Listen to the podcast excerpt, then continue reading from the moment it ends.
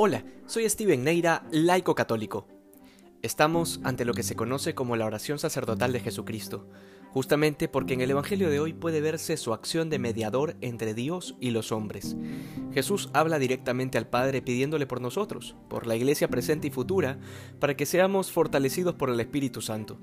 Y un primer detalle es que se nos muestra la gran responsabilidad de evangelizar, de anunciar la buena nueva para que más personas se encuentren con la verdad, por eso el Señor pide por aquellos que han de creer en Él por nuestra palabra. Pero la pregunta sería, ¿qué tan en serio nos tomamos esta tarea? A pesar de lo mucho que la Iglesia ha predicado sobre esto, aún siguen habiendo muchísimos católicos que no asumen la tarea de evangelizar.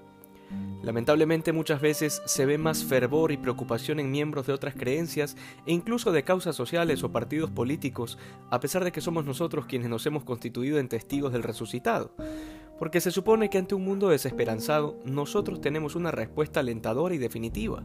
Pero la cuestión es si nosotros verdaderamente nos creemos esto.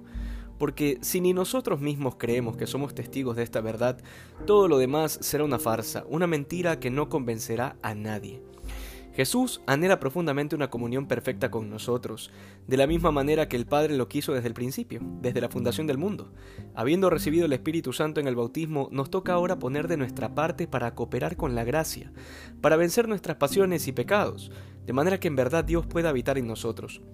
Esa inhabitación divina a la que llegaron tantos santos, no por su propio mérito, sino por gracia de Dios. Eso es algo a lo que todos estamos llamados, pero más aún es algo que responde perfectamente a nuestra naturaleza, a nuestros anhelos más profundos, incluso ignorándolo. Hoy el Evangelio nos recuerda la misión de anunciar la verdad en todas las realidades humanas y por otro lado, poner de nuestra parte para que ese anhelo de comunión que tenemos en el corazón pueda realizarse con un poco de nuestro esfuerzo y con la gracia.